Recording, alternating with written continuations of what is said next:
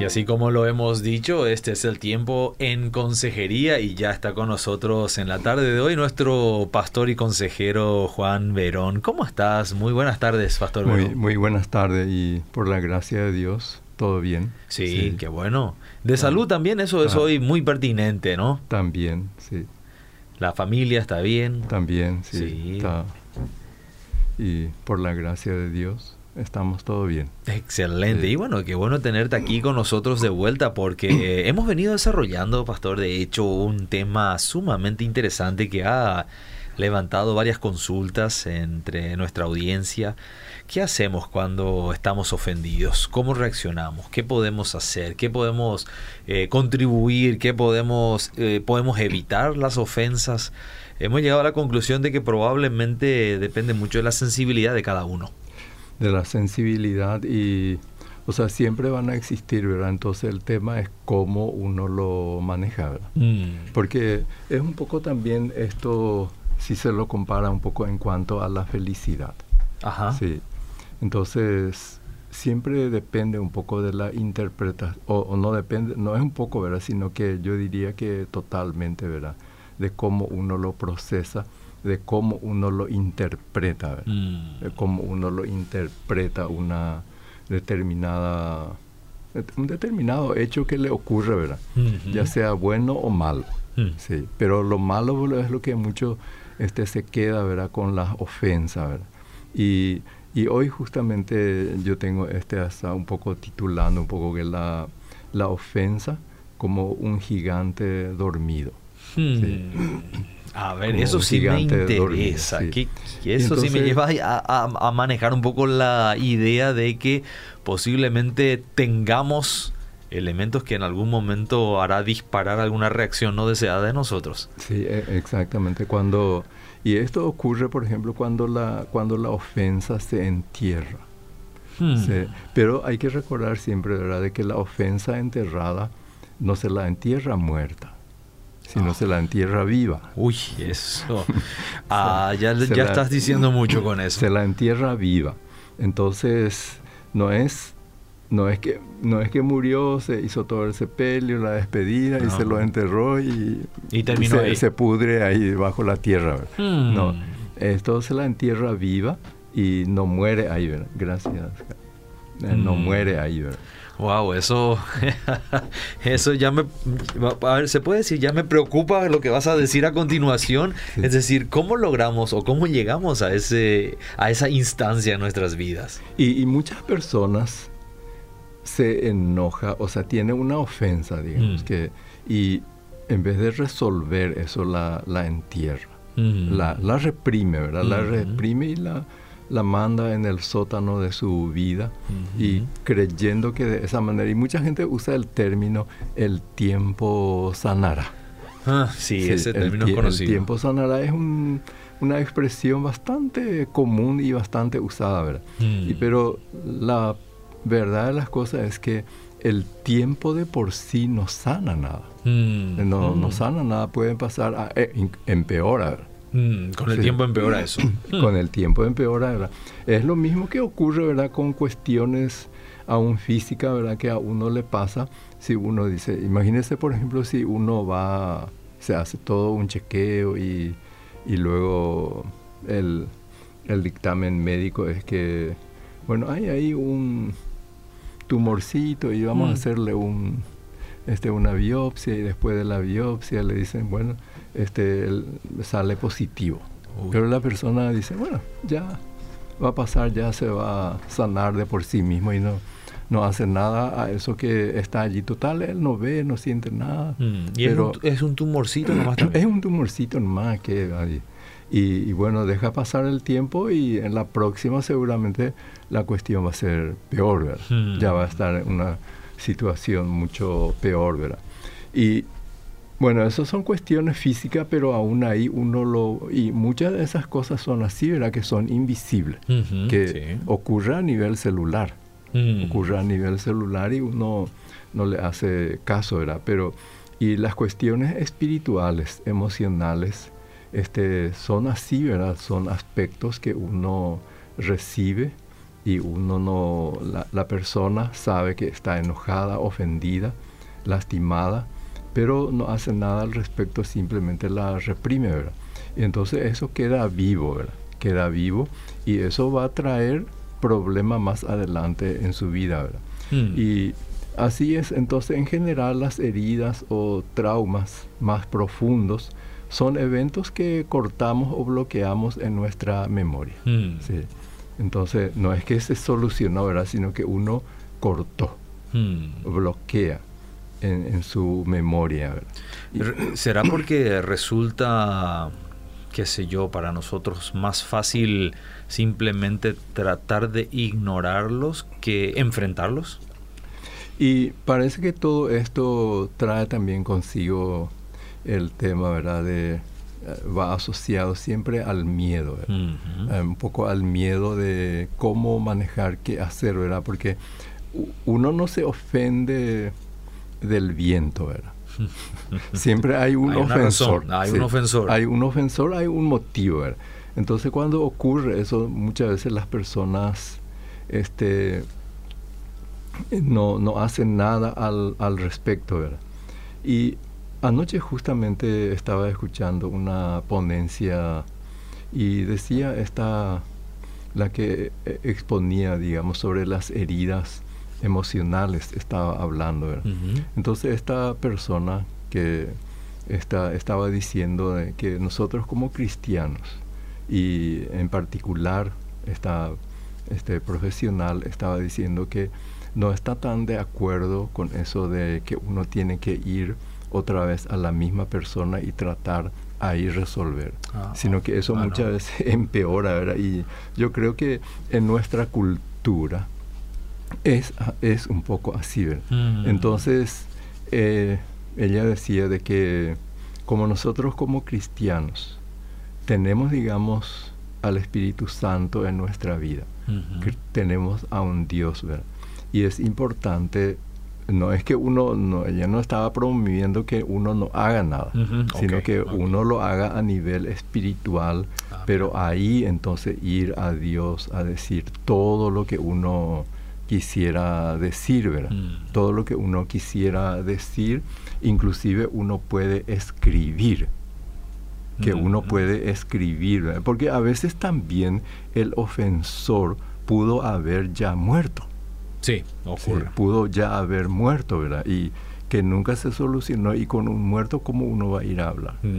O viajó a lugares que uno no tiene más acceso no tiene más acceso, ¿verdad? Entonces siempre está el, el, camino de la escritura, donde uno puede escribir, mm. donde uno puede escribir todo su sentimiento así, exponer libremente. Y me gusta mucho lo que dice en Lamentaciones 2.19. Ahí, dice de que nosotros tenemos que levántense de noche, dice. Levántense de noche y derramen su corazón delante de Dios. Hmm. Derramen delante del Señor su... Y eso, esa palabra allí, implica la intensidad de esa oración, de esa búsqueda de Dios. Y por ejemplo, acá nosotros tenemos este vaso de agua y de repente, digamos, en una de esas tensiones que a veces nos ocurre, que se tumba el vaso y se derrama el agua.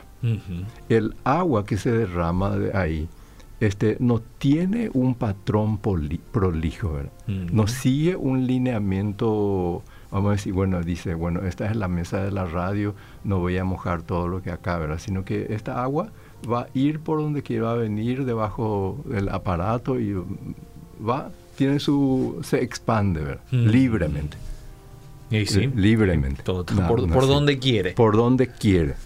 Y va a caer al piso también, ¿verdad? También.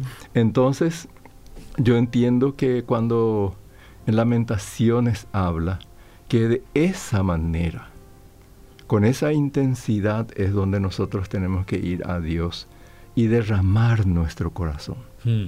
No, no buscar palabras, no buscar palabras escogidas, religiosas y decir, ¿verdad? sino tal cual uno lo siente. abrir el corazón. Abrir el corazón totalmente a Dios y, decírselo o escribirlo.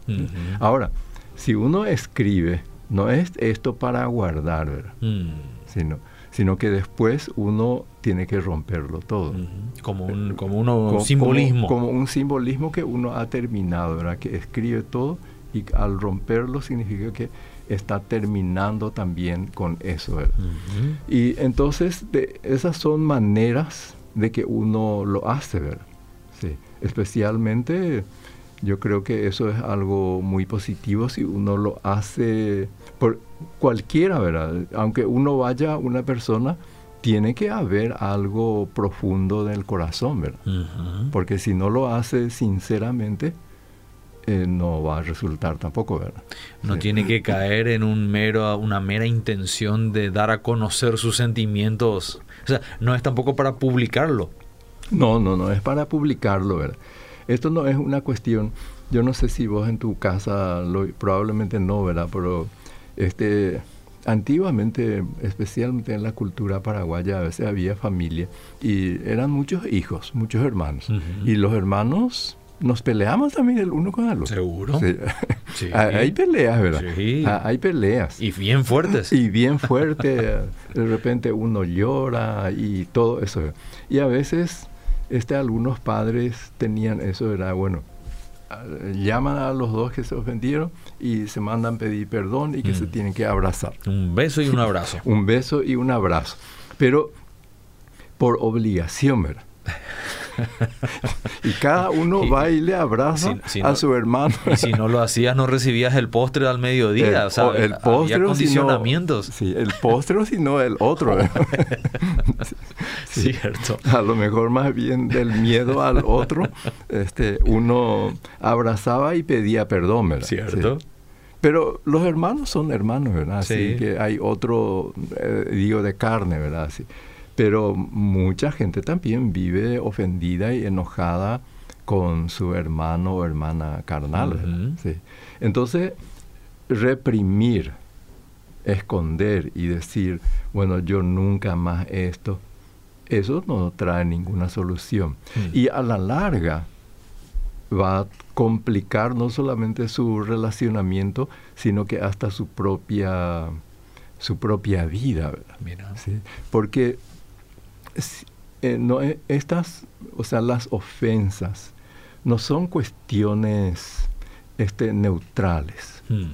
Porque cuando uno está ofendido, ¿qué es lo que ocurre dentro del ser mismo? ¿verdad? No son simplemente, o sea, nuestras emociones. Eso liberan sustancia dentro de nuestro organismo. Es decir, que hay, hay, hay tan, tanto algo espiritual como algo físico.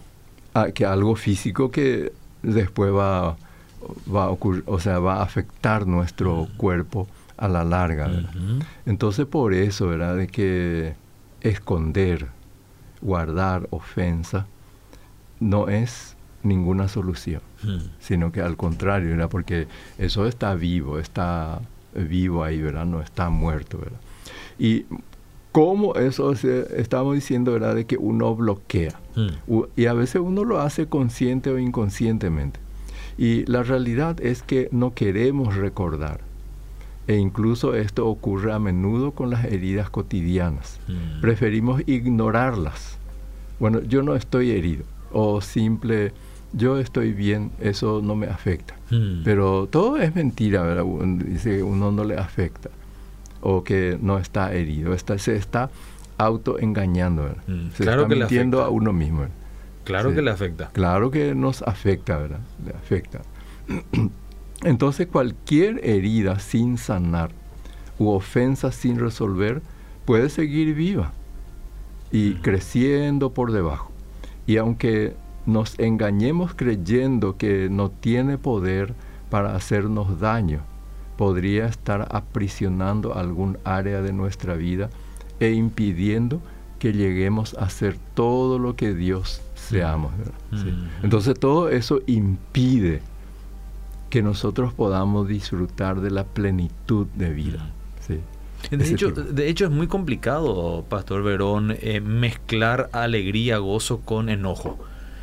O es lo uno o es lo otro. Es decir, el enojo generalmente enturbia nuestros momentos inclusive de alegría y de gozo. Porque están ahí haciéndonos recordar de que hay algo pendiente, hay algo no solucionado, hay algo que cuando aparece de vuelta me llena de ira, me llena de molestia.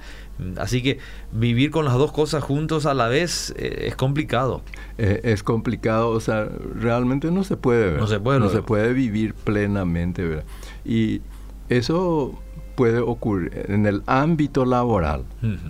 Sí, vamos a decir que en el ámbito laboral donde hay muchos este, empleados, funcionarios, ocurren, ¿verdad? Y ahí uno está obligado a irse, ¿verdad?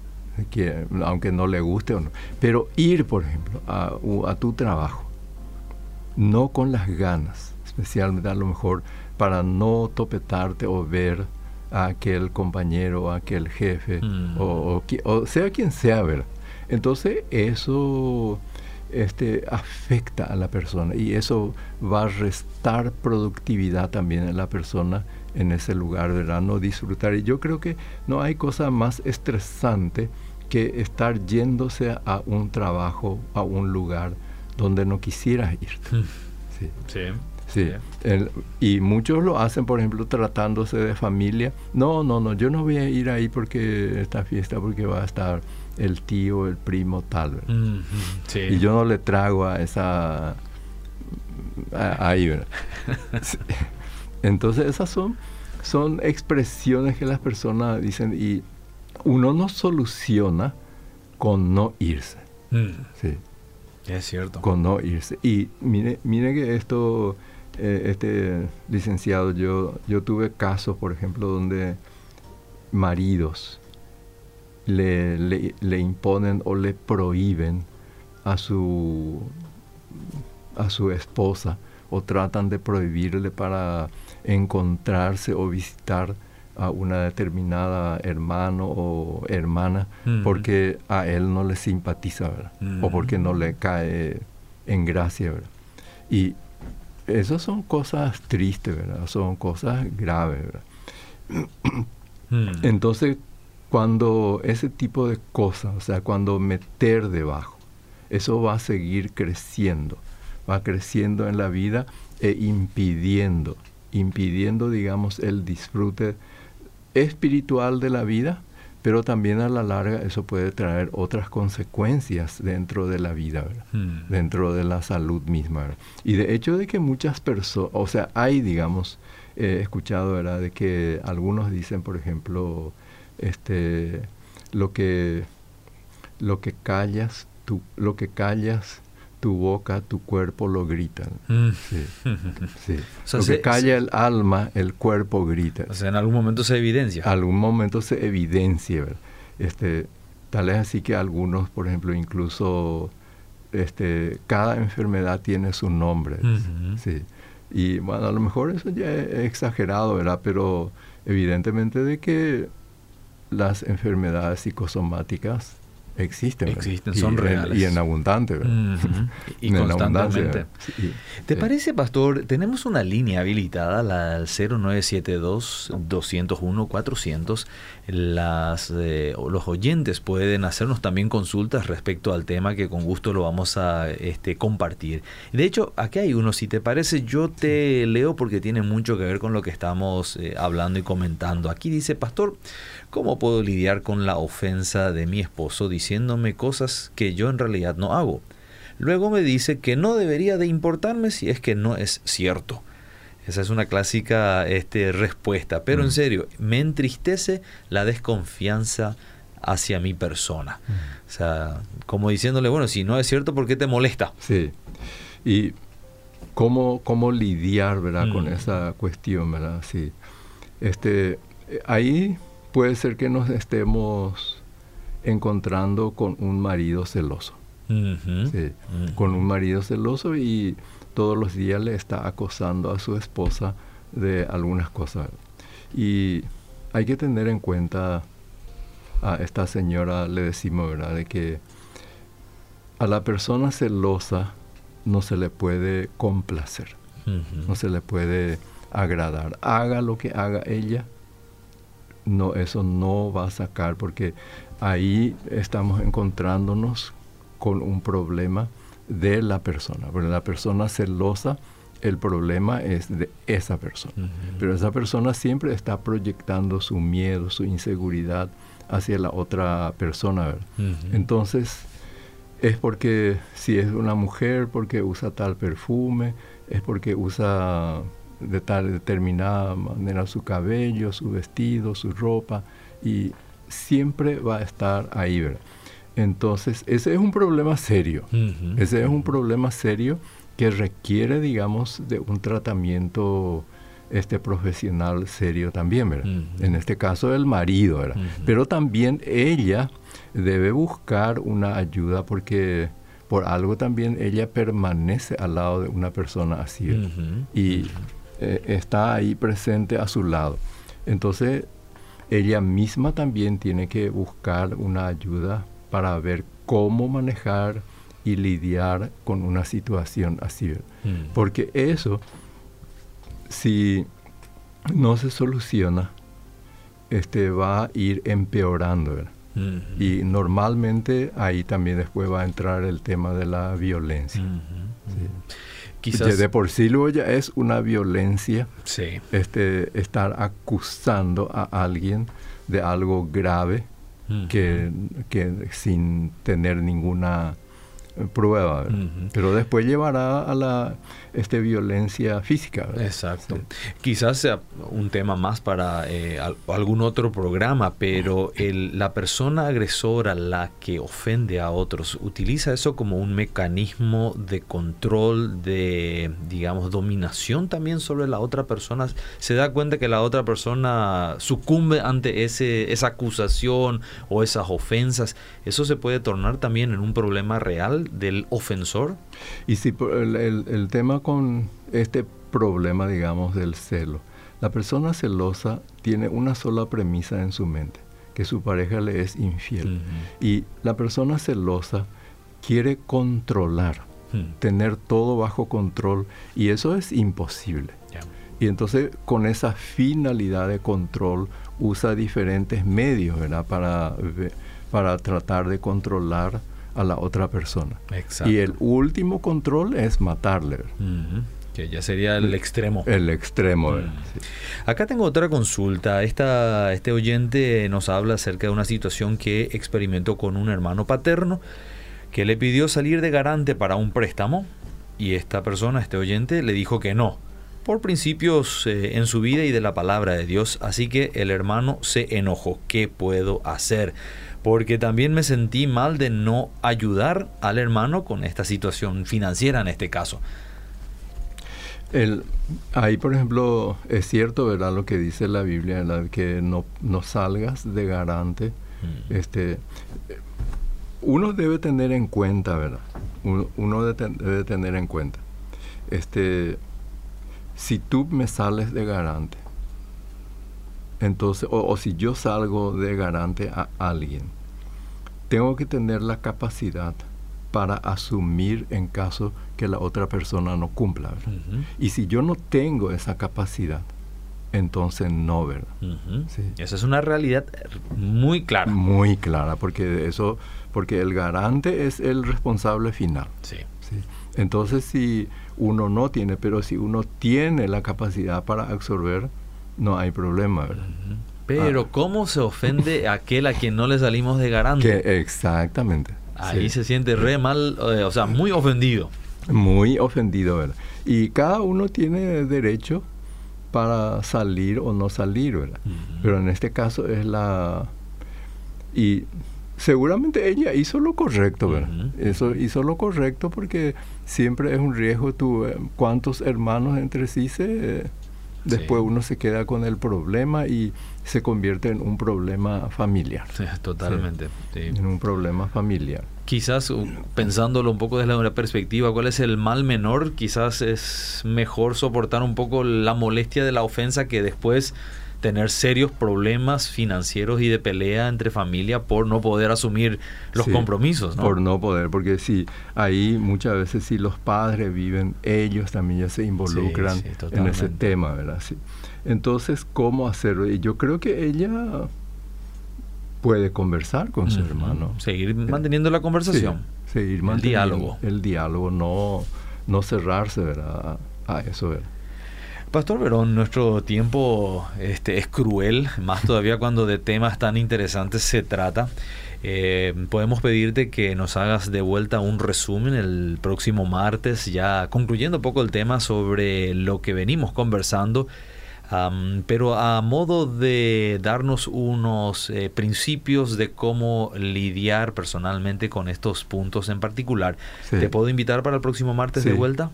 Eh, Dios mediante, estaremos. Excelente. Bueno, esto ha sido en consejería con nuestro pastor y consejero Juan Verón, a quien agradecemos por habernos prestado de su valioso tiempo en estos minutos que hemos compartido. Y bueno, el próximo martes lo tendremos de vuelta aquí en consejería.